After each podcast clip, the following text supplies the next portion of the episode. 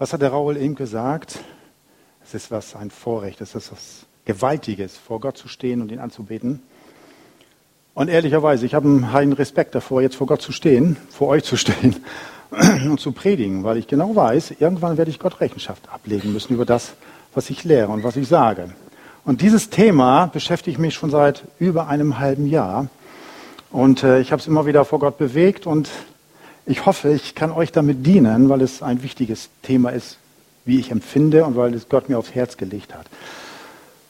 Und äh, das sehen wir hier. Wie geht es euch, wenn ihr, sagen wir, die Weltereignisse hört, lest, Nachrichten guckt?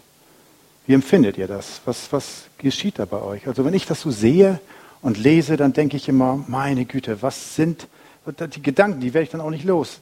Genau das ist es, nicht loswerden. Verbrechen sind maßlos, wenn ihr das da lest und seht. Völker sind friedlos. Sitten sind zügellos.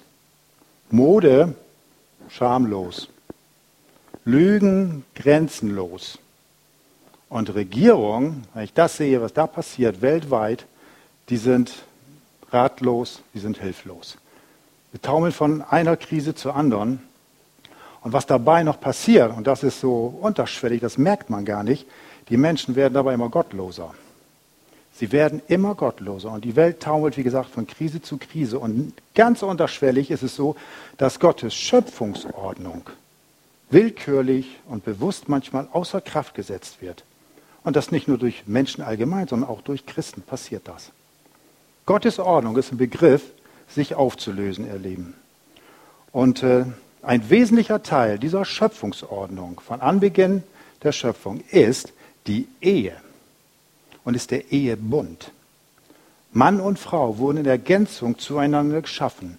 Und seit dieser Zeit, von der Schöpfung an, ist die Ehe und Familie das Hauptangriffsfeld des Teufels. Ist euch das eigentlich schon mal so richtig, so wirklich bewusst geworden? Ja? Es ist wirklich, es ist unwahrscheinlich, was da passiert.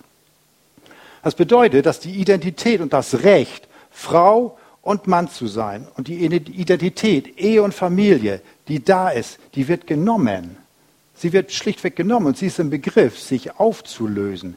Guckt in die Welt, was da passiert. Ehe spielt eigentlich gar keine große Rolle mehr, zumindest nicht die, die in der Schöpfungsordnung angedacht war. Wenn wir da mal genauer hinsehen, sehen wir, Ehescheidungen nehmen zu und viele Ehen sind auf dem Weg dahin. Das bringt doch automatisch Zerfall und Zerrüttung mit sich und das auf Generationen hin für die Kinder, alles was danach folgt. Und das Ziel, dieses perfide Ziel ist die Auflösung und die Notwendigkeit, dass wir Ehe und Familie überhaupt noch haben und leben. Und aktuell kann man lesen, ich habe neulich gedacht, ich gucke nicht richtig, was in Amerika passiert. Da ist es tatsächlich so, dass die Geschlechtlichkeit im Begriff ist, aufgehoben zu werden. Jeder kann alles sein. Da ist die freie Wahl. Hauptsache, dir oder der Person gefällt es. Und das ist wirklich ein perfides Spiel, das hier der Teufel treibt. Er geht vor gegen die von Gott eingesetzte Ehe, und zwar gegen die ganz klare Geschlechtertrennung. Das müssen wir wissen. Und weil das so ist, weil es die Geschlechtertrennung, weil er sie angreift, löst er damit auch den Ehebund, die Ehe auf. Und das ist fatal in meinen Augen. Werte und Moral werden erschüttert, ihr Lieben. Und das gerade auch in Familie und Ehe. Und das geschieht in der Kirche und das geschieht auch in der Gemeinde Jesu. Wir selber sind leider da auch nicht ganz äh, unbefangen. Wir haben im Laufe der vielen, vielen Jahre jetzt auch selber mitgekriegt, dass Ehen sich aufgelöst haben und geschieden wurden. Und äh, wenn Ehen scheitern, ist das etwas Furchtbares und Trauriges. Und das tut mir in der Seele weh. Darum ist meine Predigt um das, was mich so bewegt hat, ist der Ehebund. Es ist nicht das Alltägliche der Ehe, der Ehebund. Denn für ein Leben als Nachfolger Christi reicht die eigene Kraft, die Begeisterung nicht aus. Ja? Für eine christliche Ehe reicht halt nicht nur Erotik aus, gute Gefühle und die eigene Liebe, die du hast und die Kraft, die du investierst. Nur eine Ehe vor Gott und mit Gott und in seiner Ordnung schafft den Rahmen, den wir brauchen, der nötig ist, damit eine Ehe gelingen kann. Und damit meine ich insbesondere dieses Verständnis und die Offenbarung, die wir brauchen vom Bund, von diesem Ehebund. Das ist für mich das Fundament und eine Grundlage und darüber möchte ich heute nochmal reden. Das predige ich, weil es mir ein echtes Anliegen ist, ihr Lieben. Mir ist es wichtig, dass die Ehen heilig sind, dass sie stark sind und dass sie zurückfinden in die Schöpfungsordnung, die Gott sich von Anfang an gedacht hat. Wir haben schon einige Seminare über Ehe und ja, über Ehe schlechthin gehört. Viele von euch haben auch daran teilgenommen. Und darum geht es mir jetzt gar nicht. Ja, es geht nicht darum, dass ich euch jetzt sage, wie ein Ehealltag aussieht. Ich, gut, ich habe jetzt als, was weiß ich, 38 Jahre Ehe, habe ich gelebt, lebe ich und ich könnte sicherlich das eine oder andere sagen, aber darum geht es mir gar nicht. Es geht nicht um den Alltag oder um die Dinge, wie man etwas bewerkstelligen könnte, wie man Wege aufzeigt über Verhaltensweisen und den ganzen Kram. Das habt ihr alles mitgekriegt, das lebt ihr selber. Und äh, ich will euch nicht sagen, wie da der Alltag gelingt in diesem Bereich. Das ist nicht das, was ich meine.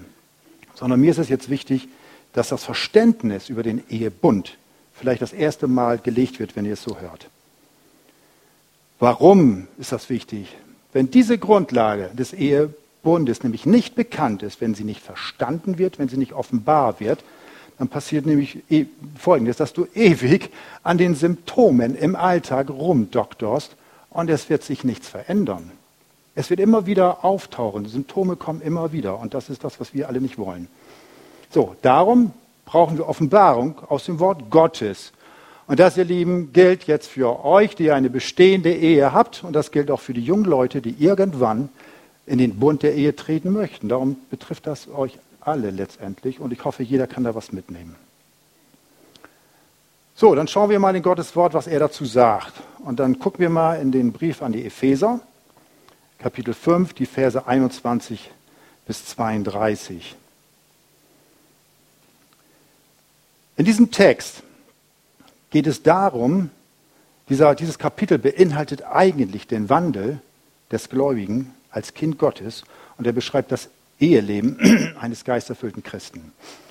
Ihr seid jetzt gerade dabei, das euch durchzulesen. Es ist nicht alles da jetzt. Ich beschreibe euch das kurz. In den Versen heißt es, äh, dass der Mann das Haupt der Frau ist, wie aber die Gemeinde dem Christus sich unterordnet, die Frau den Männern, um sie zu heiligen. Äh, so soll auch der Mann die Frau lieben und dass er schuldig ist, wie Jesus die Gemeinde geliebt hat. Niemand hat sein eigenes Fleisch je gehasst. Das sind so die Textstellen, auf die kommt es mir im Moment gar nicht so sehr an. Worauf es mir ankommt, sind die beiden letzten Verse, nämlich 31 und 32. Deswegen heißt es, deswegen wird ein Mensch Vater und Mutter verlassen und seiner Frau anhängen und die zwei werden ein Fleisch sein. Dieses Geheimnis ist groß. Ich aber deute es auf Christus und die Gemeinde. Zunächst sagt Paulus hier, das ist ein Geheimnis. Und dieses Geheimnis ist groß. In der Schrift, wenn wir sie immer lesen, heißt es, dass eine Wahrheit oder ein Geheimnis, das dann angesprochen wird, immer offenbar wird. Es ist und bleibt kein Geheimnis mehr, sondern es ist etwas, was deutlich wird, was klar wird.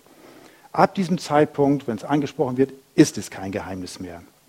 Und das Wort, das Paulus hier gebraucht, dieses Wort Geheimnis, bedeutet so viel wie eigentlich eine Form des Wissens. Es ist nichts Verborgenes, sondern es zeigt etwas auf. Es wird etwas deutlich und er erklärt das auch und schildert das und sagt, dieses Geheimnis ist groß. Ich aber deute es auf Christus und die Gemeinde und damit macht er es offen und äh, erklärbar und verständlich. Man könnte auch sagen, ich verrate dir ein Geheimnis. Dieser Vorteil, den ich gleich beschreiben werde, ist etwas, was wir als Christen haben dürfen. Das haben keine anderen Menschen. Andere Leute, die Gesellschaft, die Welt hat diesen Vorteil nicht, kennt dieses Geheimnis nicht, kann sie nicht. Wir haben das Vorrecht, das zu wissen, zu hören und zu leben. Und das ist etwas wirklich Außergewöhnliches, was wir schon sagten, vor Gott zu stehen, ihn zu loben und auch sein Wort zu verkünden. Es ist natürlich fatal, wenn viele, viele Menschen dieses Geheimnis nicht erkennen, nicht verstehen und nicht gelehrt bekommen. Äh, ja, was heißt das? Könnt ihr euch selbst ausmalen, Ehen werden scheitern oder können scheitern. Paulus offenbart dieses Geheimnis der Ehe, indem er, und das ist jetzt ganz wichtig, die Ehe vergleicht, die Ehe von geisterfüllten Christen vergleicht mit der Gemeinde als Braut Christi. Jesus hat seine Braut teuer erkauft. Er hat sein Blut vergossen, das wissen wir. Und das bedeutet in diesem Fall, der Mann und die Frau gehen den Ehebund quasi durch diesen Tod Jesu hindurch in ein völlig neues Leben und in eine völlig neue Beziehung. Der Bund einer Ehe wird am Kreuz Christi geschlossen, ihr Lieben. Und nach Gottes Plan und Willen ist die Ehe ein Bund mit dem Maßstab, den wir bei Epheser 5 in den Zeilen gelesen haben, die ich euch kurz geschildert habe. Und dies ist dies offenbarte Geheimnis. Und das ist der Erfolg und die Möglichkeit, dass in einer ehelichen Beziehung quasi eine Garantie ausgesprochen wird von Gott. Nämlich das Erkennen, das Verstehen dieses Bundes. Das ist mir ganz, ganz wichtig. Es geht nicht darum, den Partner zu verstehen. Das kommt mit der Zeit. Es geht darum, den Bund zu verstehen, was Gott eigentlich da sich bei gedacht hat, was er gelegt hat. Und dieses Geheimnis ist wirklich wertvoll. Wird es nicht verstanden, verliert eine Ehe unvermeidlich ihre Heiligkeit, ihre Stärke und ihre Festigkeit. Und das ist es, was wir in der Gesellschaft sehen, sowieso, weil da kann es nicht anders funktionieren. Und äh, ja, leider auch unter Christen manchmal. Und das Ergebnis ist dann schlicht, wenn ich das nicht weiß und nicht erkenne, eine völlig falsche Auffassung von Ehe. So nach dem Motto, na gut, probieren wir es mal miteinander. Wir stellen das unter den Segen Gottes und wenn es sich hält, können wir ja mal gucken, wie es weitergeht, dann kommt der nächste Partner. Jeder will letztlich seine Bedürfnisse befriedigt wissen. Und leider ist es so, dass zu oft wird der Mensch durch alles Mögliche am Körper gesteuert, aber nicht durch Gottes Wort. Bedürfnisse werden dann auch so manches Mal bewusst oder unbewusst mitgeteilt. Ne? Vielleicht kennt ihr das selber, so Verhaltensweisen, meine Ansprache oder ein Ausdruck oder was weiß ich, Haltung, Gesten. Ne? So, das kennt man ja, dass man den Partner mal dazu indirekt auffordert, etwas zu tun oder nicht zu tun.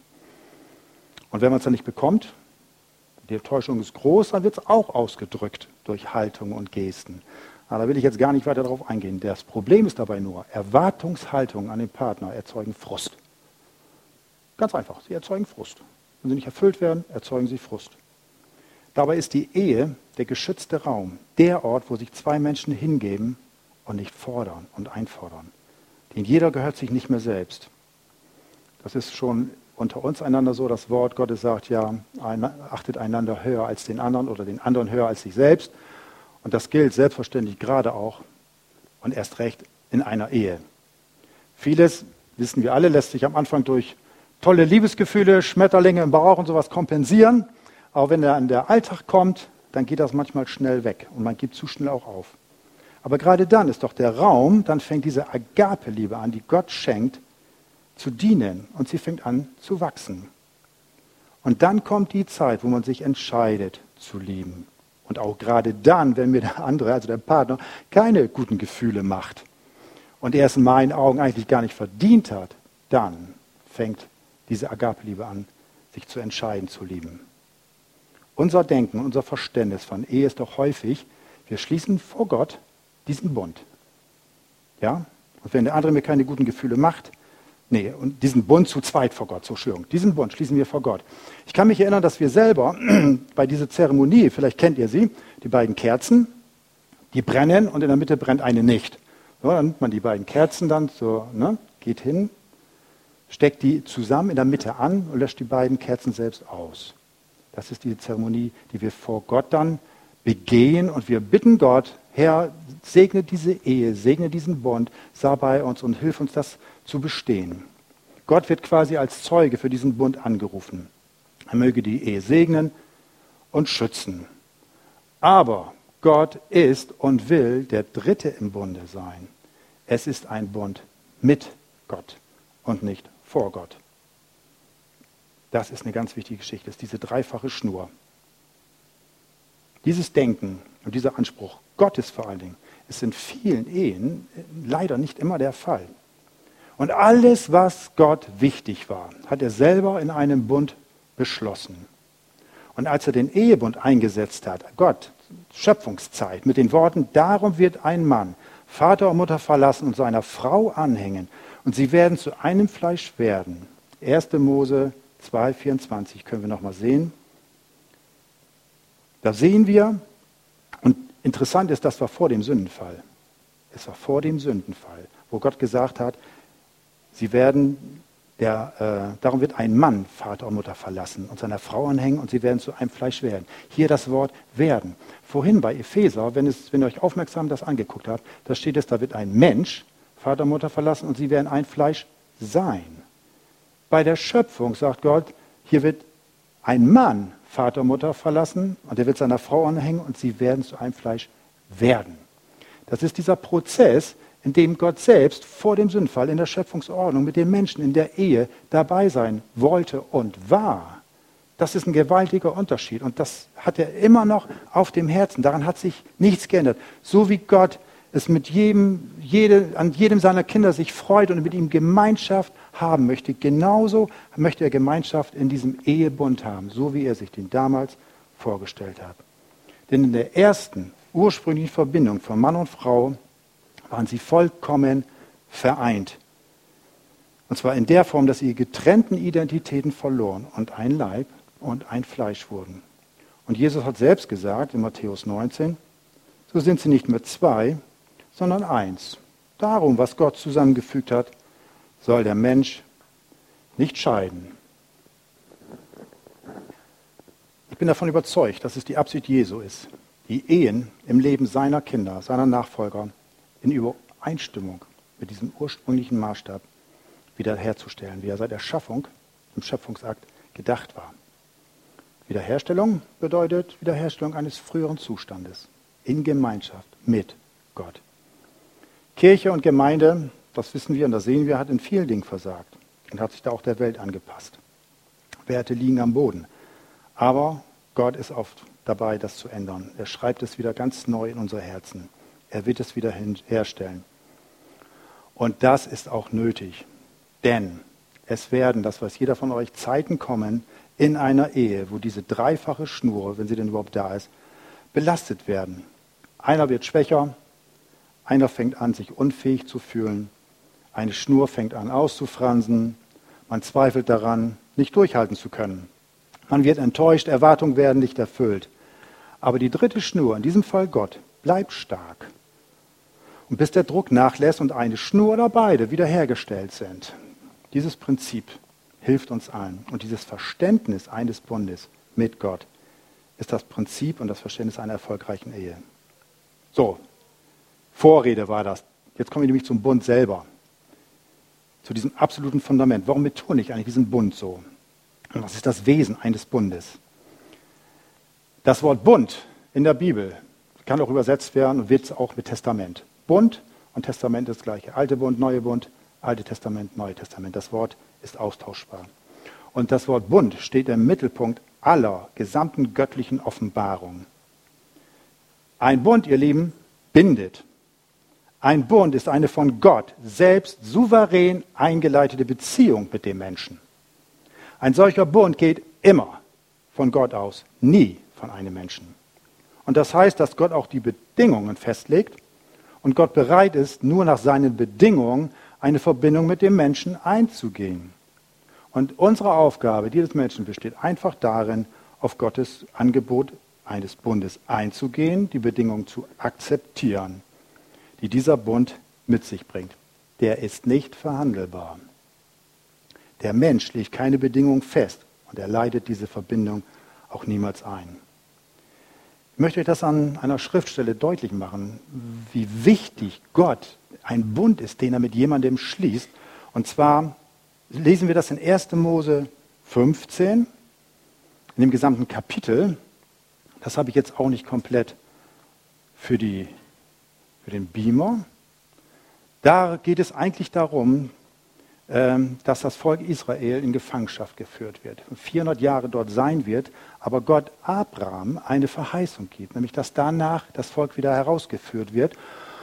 Und Abraham fragt, wie soll ich das denn verstehen? Woher soll ich wissen, dass das alles so stimmt und dass das wahr ist? Und wie soll ich das begreifen? Kannst du mir da helfen? So nach dem Motto. Und das macht Gott. Er fängt dann nämlich an und sagt folgendes. Okay, Bring mir eine Jungkuh, bring mir eine Ziege, ein Widder und eine Taube. Zerteile sie in der Mitte der Länge nach und lege sie aus. Ihr müsst euch vorstellen, Jungkuh, Widder und Ziege. Der Länge nach, also geschlachtet, geopfert, der Länge nach durchgeteilt. Und dann gegenüber, also in Opposition, gelegt, sodass da zwischendrin ein Gang war, eine Möglichkeit durchzugehen. Und dann heißt es folgendes. Im Übrigen, die Taube wurde nicht zerteilt. Auch sehr interessant. Die Taube wurde nicht zerteilt. Gut, so. Und dann heißt es, und es geschah, als die Sonne im Vers 17, und es geschah, als die Sonne untergegangen war und Finsternis eingetreten war, siehe da, ein rauchender Ofen und eine Feuerfackel, die zwischen diesen Stücken hindurchfuhr. Vers 18, an dem Tag schloss der Herr einen Bund mit Abraham. Gott selber, ihr Lieben, ist das so wichtig, dass er quasi kommt, vom Himmel kommt, da durchgeht und diesen Bund durch das Opfer der Tiere mit Abraham beschließt. Das ist für mich so eine gewaltige Aussage. Also ich interpretiere das auch so, interpretiere das auch so dass beide entweder miteinander oder nacheinander da durchgegangen sind. Und eine deutlichere Offenbarung für Abraham konnte es zu dem Zeitpunkt gar nicht geben, dass Gott selber da durchfährt und das bestätigt, diesen Bund. Und das, ihr Lieben, ist ein absolut zentraler Punkt, der nur durch den Tod, wie hier demonstriert, durch die Opfertiere gültig ist. Das war bei Abraham genauso. Warum? Weil das Opfer den Tod eines jeden, der am Bund beteiligt war, symbolisiert. Wer dies tut, gibt damit das Recht auf, für sich selbst zu leben. Das hat Abraham auch getan. Es wird ein Leben hingegeben. Ein Bund mit Gott zu schließen ist kein leeres Ritual, sondern eine ernste Angelegenheit, eine heilige Bindung letztendlich. Und wenn ihr das tut im Ehebund, dann hoffe ich, wisst ihr, was ihr getan habt oder was ihr tun werdet. Und ich wünschte mir, dass wir so langsam eine Ahnung bekommen, was ein Bund bedeutet, welche Auswirkungen er hat. Jetzt rede ich wieder von dem Bund zwischen Mann und Frau und Gott, nicht vor Gott, sondern mit Gott. Das hat nämlich die Konsequenz und das bedeutet für Ehepaare oder die, die es einmal werden wollen, dass, so wie Abraham und der Herr zwischen diesen Stücken des Opfertieres hindurchgegangen ist, der Mann und die Frau in der Ehe durch den Tod Jesu hindurch in ein völlig neues Leben und in eine völlig neue Beziehung gehen, eingehen. Der Bund einer christlichen Ehe wird am Fuß des Kreuzes geschlossen. Und dieser Bund bedeutet, ich gebe ein Leben hin. Ich lebe nicht mehr für mich selbst. Und für beide gilt, hört zu, jeder hält vor dem anderen nichts mehr zurück. Alles, was der Mann besitzt, ist für die Frau und umgekehrt. Keine Vorbehalte, keine Geheimnisse, nichts wird zurückgehalten. Beide gehen eine völlig neue Beziehung ein, die ohne diesen Tod Jesu nicht möglich ist oder gewesen wäre. Das ist eine christliche Ehe und nicht eine Ehe unter Christen. Das ist ein Unterschied. Es ist eine Verschmelzung, keine Partnerschaft, keine Beziehung. Beziehung, die haben wir vor der Ehe, ne? häufig genug. Eine Verschmelzung. Jeder lebt dieses Leben durch den anderen. Es ist eigentlich ein neues Leben. Und beide sagen, mein Leben ist in dir. Du bist der Ausdruck dessen, was ich bin. Das wissen wir auch. Dieser Bund wird durch den körperlichen Akt, durch die Vereinigung vollzogen, was wiederum Frucht hervorbringen soll. So war der Schöpfungsgedanke. Dabei geht es nicht um bloße Befriedigung oder Sex, obwohl Sexualität in der Ehe das wissen wir auch, ist nicht unwichtig und durchaus erfüllend sein soll. Darum kann eine körperliche Vereinigung vor der Ehe nie im Willen Gottes sein. Ja? Und das braucht sich auch niemand schönreden, weil es einfach nicht stimmt. Sondern die bewusste, freiwillige Entscheidung zur vorehelichen Enthaltsamkeit ist die entscheidende Weichenstellung für einen Weg in eine christliche Ehe in Freiheit und Reinheit, ihr Lieben. Und dass sich das natürlich unterscheidet von dem, was die Welt denkt und wie sie handelt, ist offensichtlich. Da heißt es dann, ne, nicht nötig, kann ich nicht, will ich nicht. Gut. Eine mit dieser Auffassung ist zum Scheitern verurteilt, das wissen wir auch. So. Das heißt aber, was kann ich geben? Ich gebe mein Leben.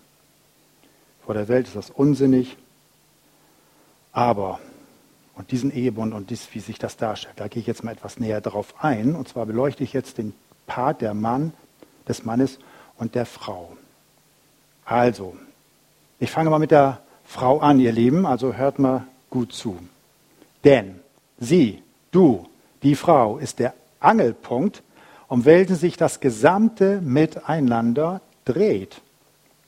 Denn wenn sie, wenn du die Rolle nicht übernimmst, beziehungsweise einnimmt, einnimmst, besteht kaum eine Möglichkeit für den Mann, die Beziehung von sich aus erfolgreich zu gestalten. Ich glaube, ich komme jetzt mit vielen neuen Gedanken. Also weg das ab. Das fängt damit an, dass eine Frau weiß, was es im tiefsten Inneren ihres Wesens bedeutet, eine Frau zu sein. Eine Frau, die ihre Weiblichkeit auf diese völligste und natürlichste Weise zum Ausdruck zu bringen weiß, ohne dabei ihre Reize zur Schau, zur Schau zu stellen. Eine Frau, die als Frau in sich erfolgreich ist. Es gibt in der Bibel eine wunderschöne Textstelle, zwar in Sprüche 31. Da wird das Bild, eines für mich der schönsten Bilder, einer tüchtigen, einer fähigen Frau beschrieben. Und es steht auch als Überschrift, das Lob einer tüchtigen, einer fähigen Frau. Auch hier habe ich jetzt nicht alles reingenommen. Lest es bitte zu Hause nach, Sprüche 31 folgende. Was hier aber auffällt, ist, dass am Anfang dieses Textes, da heißt es dann im Vers 11, ihr Mann, es geht um die Frau, um eine tüchtige Frau, und dann heißt es, ihr Mann kann sich auf sie verlassen. Sie bewahrt und mehrt seinen Besitz. Ihr ganzes Leben lang, Vers 12, macht sie ihm Freude und enttäuscht ihn nie. Dann kommen Aufzählungen, wie der Tag gestaltet ist, was sie macht, wie sie es macht, mit welcher Hingabe, mit welchem Enthusiasmus, mit den Angestellten und was weiß ich alles, wie sie das ganze Management dort handelt. Dann heißt es in Mitte des, des Textes wieder, sie hat einen Mann, der von allen geachtet wird. Sein Wort gilt etwas im Rat der Gemeinde. Ist doch interessant. Dann kommt wieder eine Aufzählung, was sie tut und wie sie es tut. Und ziemlich zum Schluss kommt dann wieder Ihre Kinder sind stolz auf sie und ihr Mann lobt sie. Ich finde das interessant, dass hierbei eigentlich, eigentlich die Darstellung sich darauf konzentriert, wie der Mann dabei wegkommt. Am Anfang, in der Mitte und am Ende dieses Textes geht es um den Mann.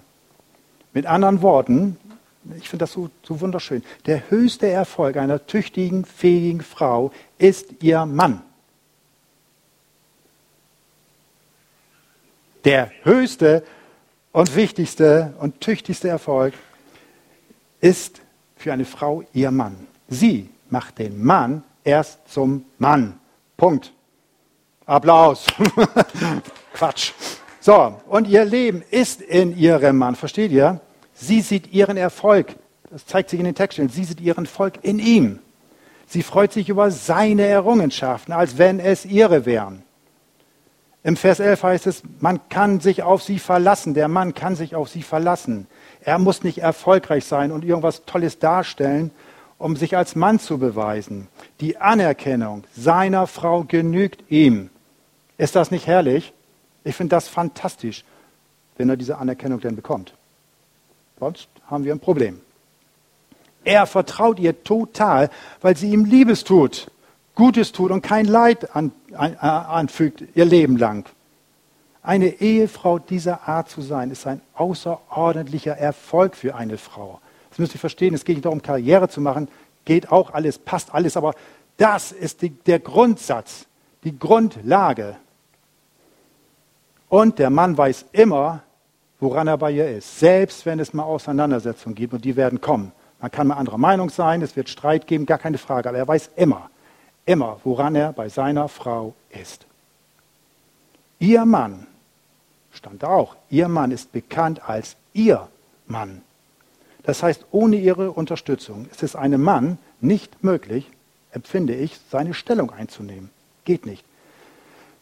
Hör zu, wenn du einen erfolgreichen, zuversichtlichen und respektierten Mann siehst, dann ist es zu einem großen Teil das, was du siehst, der Erfolg der Frau. Er ist ihr höchster Erfolg. Und das hat nichts mit Egoismus zu tun oder dass ein Mann getrieben wird oder oder. Im Gegenteil, eine solche Frau ist nicht zu bezahlen, ihr Lieben. Wirklich. Außer mit Lob und mit Liebe. Sag ihr, dass du das schätzt, was sie macht. Sag ihr, dass du sie schätzt als deine Frau. Sag ihr, dass du sie liebst. Das ist die schönste Offenbarung, was man, an, was man miteinander erleben kann und darf, wenn man das jemandem aus tiefstem Herzen, wenn man das erkennt, sagen kann. Es sollte nicht so sein, wie ich es mal in einer Karikatur gesehen habe. Auf einer Postkarte, muss ich euch erzählen, ähm, wo ein älteres Ehepaar abgebildet ist, na, schon viele Ehejahre offensichtlich hinter sich. Und offensichtlich plätschert die Ehe dann auch so dahin, weil da passiert nicht mehr allzu viel. Und sie gucken sich beide an und die Frau versucht nun ihren Ehemann zu motivieren, zu inspirieren und guckt ihn ganz verliebt an und sagt, Schatz, verzauber mich. Und er, in was?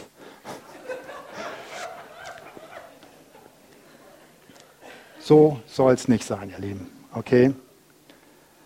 Also, wie kann eine Frau diese Art des Erfolges mit ihrem Mann erreichen? Schon eine berechtigte Frage, nicht?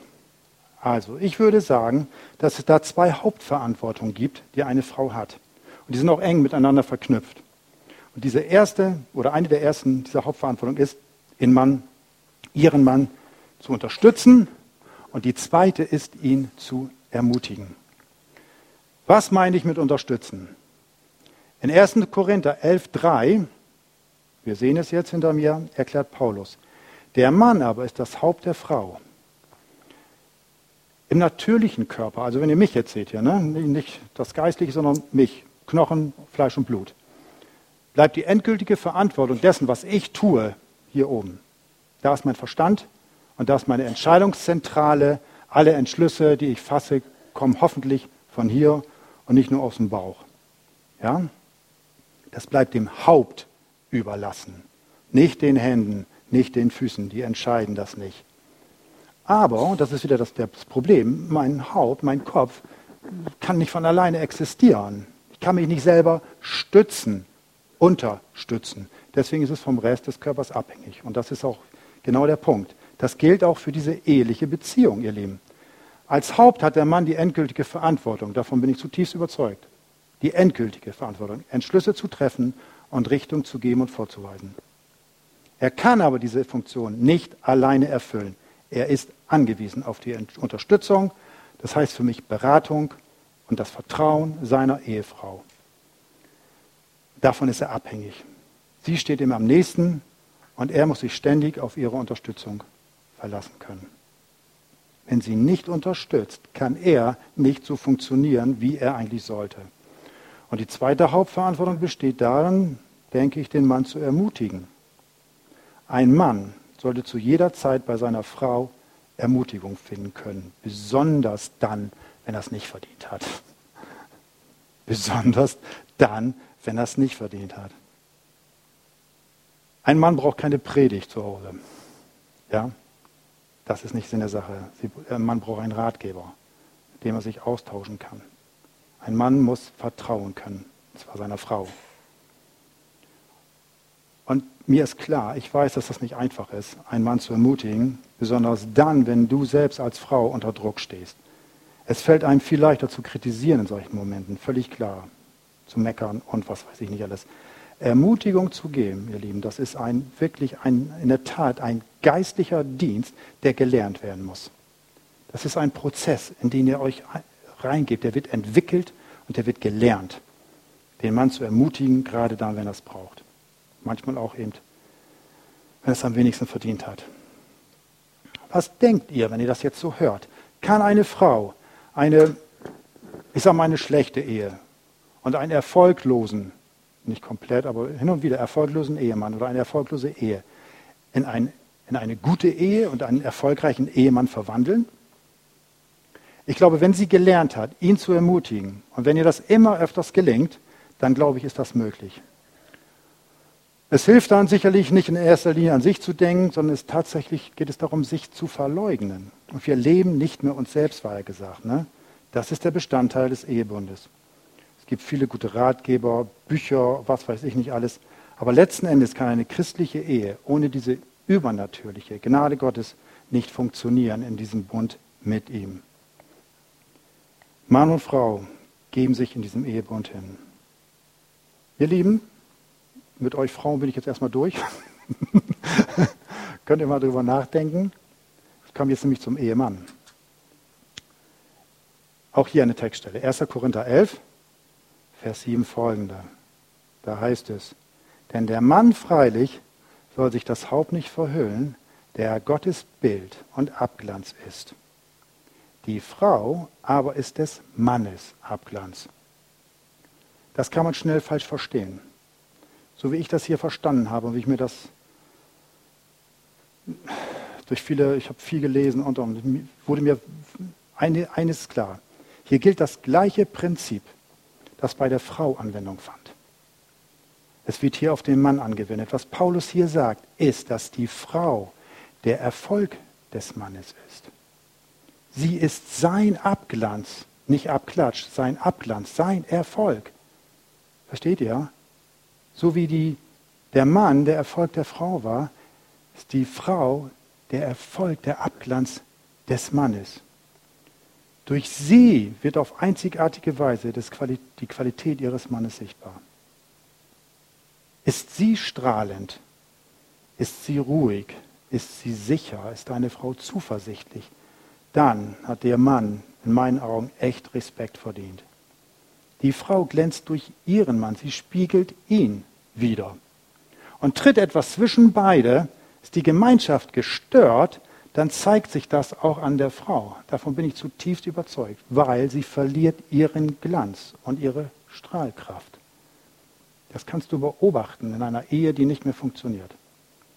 Wir Ehemänner, hört zu, wir Ehemänner würden gut daran tun, die Wirkung der Frau, unserer Frau, dahingehend zu überprüfen, ob etwas zwischen uns getreten ist. Warum? Wir sollten nämlich bereit sein, den Zustand unserer Frauen als ein Spiegelbild unseres Selbst zu sehen. Darin kannst du das messen. Wir Männer bemerken so manches Mal eine Schwäche der Ehefrau. Und dann sind wir im Hinblick darauf manchmal lieblos, manchmal kritisch und so weiter.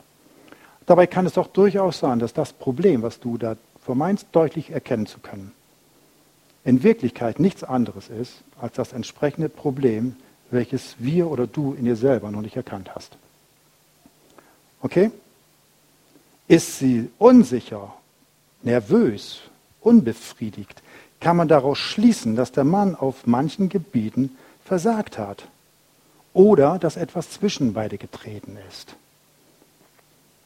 Und wir sollten, mit, kurz, mit kurzen Worten gesagt, Verantwortung übernehmen. Wir sollten Grenzen setzen, in Ehe und Familie Ordnung schaffen, Väter werden, auch auf geistlichem Gebiet und Familie und Ehe schützen. Der Beweis, dass der Ehemann Verantwortung in diesen Belangen übernimmt und ausübt, ist, dass sich die Frau sicher und geborgen fühlt.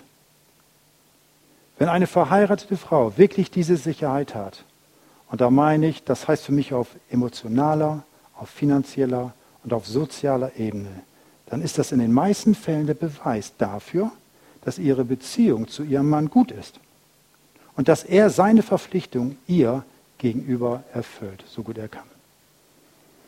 Den Umkehrschluss werde ich jetzt nicht kommentieren. Und dann kommt auch automatisch für mich die Frage auf, was sind denn jetzt die praktischen Beweggründe? Wie kann ein Mann diese Verantwortung erfüllen und wie kann er sie ausüben? Wie kann er ihr eigentlich gerecht werden? Und auch hier gibt es zwei Schlüsselbegriffe, die, die ich euch erklären möchte. Das ist einmal beschützen und das ist einmal versorgen. Beschützen heißt für mich, dass die Ehefrau weiß, dass sie unter seinem Schutz steht. Ganz einfach. Frauen sollten nicht zu viel Verantwortung übernehmen oder übernehmen müssen. Aber sie tun es und sie werden es automatisch tun, wenn der Mann seine Verantwortung niederlegt oder sie gar nicht ergreift. Das ist das Problem. Eine Frau sollte wissen, dass sie jemanden hat, der zwischen ihr und jedem Druck oder jedem Angriff von außen steht. Das ist auch für mich geistlich so. Die, die, die geistlichen Attacken sind ja viel größer manchmal als, als die menschlichen Attacken. Ganz wichtig für mich. Und zweitens, nicht nur beschützen, zweitens, der Mann sollte seine Frau, Familie und so weiter versorgen. Und das bringt die Schrift sehr deutlich zum Ausdruck. Das sehen wir in der nächsten Folie, 1. Timotheus 5,8. Da heißt es nämlich, Wenn aber jemand für die Seinen und besonders für die Hausgenossen nicht sorgt, so hat er den Glauben verleugnet und ist schlechter als ein Ungläubiger. Und der Begriff, der hier gemeint ist mit sorgt und versorgt, der hat eine weitreichende Bedeutung. Das ist jetzt nicht nur, geht es nicht nur um materielle Dinge, sicherlich auch. Aber ein Ehemann sollte sicherstellen, dass seine Frau auf keinem Gebiet Mängel leidet, sei es im physischen, im emotionalen, im kulturellen und im geistlichen Bereich. Ein Hauptbereich, für den der Mann verantwortlich ist, auch meine feste Überzeugung, ist, für seine Frau zu sorgen im finanziellen Bereich. Denn es dürfte, äh, also sagen wir alles, er sollte diese Verantwortung übernehmen für diesen Bereich, wenn er es kann. Es dürfte schwer fallen, wenn ein Mann dies nicht kann, dann aber Entscheidungen darüber treffen will und möchte, was mit dem Geld oder was in welcher Art Geld ausgegeben wird oder oder oder. Diese Art und der Entscheidung, auch meine Meinung, sollte Aufgabe des Familienoberhauptes bleiben und sein. Und auch hier überhaupt nicht willkürlich und auch nicht selbstherrlich, sondern immer in Beratung und im Austausch mit der Frau. Wir wissen alle, dass das nicht immer der Fall ist, gerade in der heutigen Wirtschaftssituation. Davon will ich jetzt auch gar nicht reden, dass, dass Frauen da ihre Verantwortung übernehmen. Das meine ich nicht. Mir geht es um dieses Grundsätzliche, nicht um die Ausnahmen. Dieses grundsätzliche Verständnis, wem die finanzielle Versorgung zufällt. Ihr Lieben, es heißt ja nicht umsonst, in guten wie in schlechten Zeiten. Ne? So, und damit genug komme ich zum Schluss. Um diese Ziele zu erreichen, ich sage es nochmal, für den Mann beschützen und versorgen und für die Frau unterstützen und ermutigen. Beschützen und versorgen, unterstützen und ermutigen. Da reicht allein diese menschliche Anstrengung oder wie wir das verstehen, deine Willenskraft und alles, das reicht nicht aus. Das werdet ihr wahrscheinlich selber schon gemerkt haben. Da bedarf es tatsächlich dieser übernatürlichen, genügsamen Gnade Gottes, die wir brauchen. Und diese Gnade steht dann zur Verfügung, wenn Mann und Frau sich zusammen mit Gott und einander in dieser ernsten, verpflichtenden Verbindung, nämlich diesem Ehebund, hingeben. Das ist für mich ein Ehebund, den ich euch vermitteln wollte. Und ich hoffe, ich konnte so ein oder den einen oder anderen Gedanken mal so in euch pflanzen, der vielleicht neu war oder den ihr so noch nie vermutet oder gehört habt oder verstanden habt. Aber er versteht, durch diesen Akt der Hingabe und dieses Verständnisses wird Gottes Gnade freigesetzt. Und das ist dieses, dieses Geheimnis, von dem Paulus spricht und das er in Beziehung bringt zwischen äh, Ehe und der Gemeinde, der Braut Jesu. Das ist dieser Vorteil, von dem ich möchte, dass wir ihn als Ehepaare und für die, die es irgendwann mal werden, erfassen, verstehen und leben können, dass Gott das in, in unsere Herzen legt. Vielleicht mal ganz neu und ganz tief und wir erkennen, weil unsere Ehen, ihr Lieben, sollen heilig und sollen stark sein, sollen ein Vorbild sein in der Welt. Und das wünschte ich mir. Das wünsche ich mir. So, jetzt stehe ich hier und äh, möchte das eigentlich auch zu Ende bringen. Und ich habe es auf dem Herzen, das auch ganz konkret zu machen. Wenn jetzt jemand, ein Ehepaar oder jemand, der irgendwann in den Bund treten möchte, das für sich vielleicht so festmachen möchte vor Gott, in diesem vielleicht neuen Verständnis, in seinem Herzen, mit dem Ehepartner zusammen, wie auch immer, dann möchte ich euch jetzt bitten, dass wir das zusammen machen. Für die, die das möchten. Und ich möchte wirklich den Aufruf auch machen. Ein bisschen Musik im Hintergrund vielleicht, es sei denn, du möchtest selber daran teilnehmen an dem Aufruf. Dann äh, würde ich euch bitten, kommt doch nach vorne. Lasst uns zusammen vor Gott treten dass wir ihn bitten, dass er uns diesen Bund neu eröffnet, neu erschließt, dass es ein Bund mit Gott ist, in diesem Verständnis, dass diese Dinge, äh, die ich auch ges gesagt habe, wie die Frau auf dem Mann, was sie für ihn ist und umgekehrt, dass die Frau quasi ihren Mann, dass er erst das werden kann und sein kann, wenn sie ihn unterstützt und ermutigt. Und auch im Umkehrschluss, dieser Abglanz nicht abklatscht, sondern dass die Frau dass nicht zwischen euch treten kann und darf und dass diese Heiligkeit und diese Festigkeit, dass Gott als Dritter in eurem Bunde das mit nicht nur trägt, sondern in dieser Beziehung das Haupt sein möchte. Und ihr Lieben, das ist überhaupt keine Schande, wenn wir das zusammen vor Gott machen, weil ich glaube, dass es notwendig ist, weil wir selber schon genügend Ehen haben scheitern sehen hier. Und ich selber möchte das auch tun vor Gott und bitte euch jetzt, wer das auf dem Herzen hat, dann kommt er nach vorne. Wollen wir es so machen? Okay.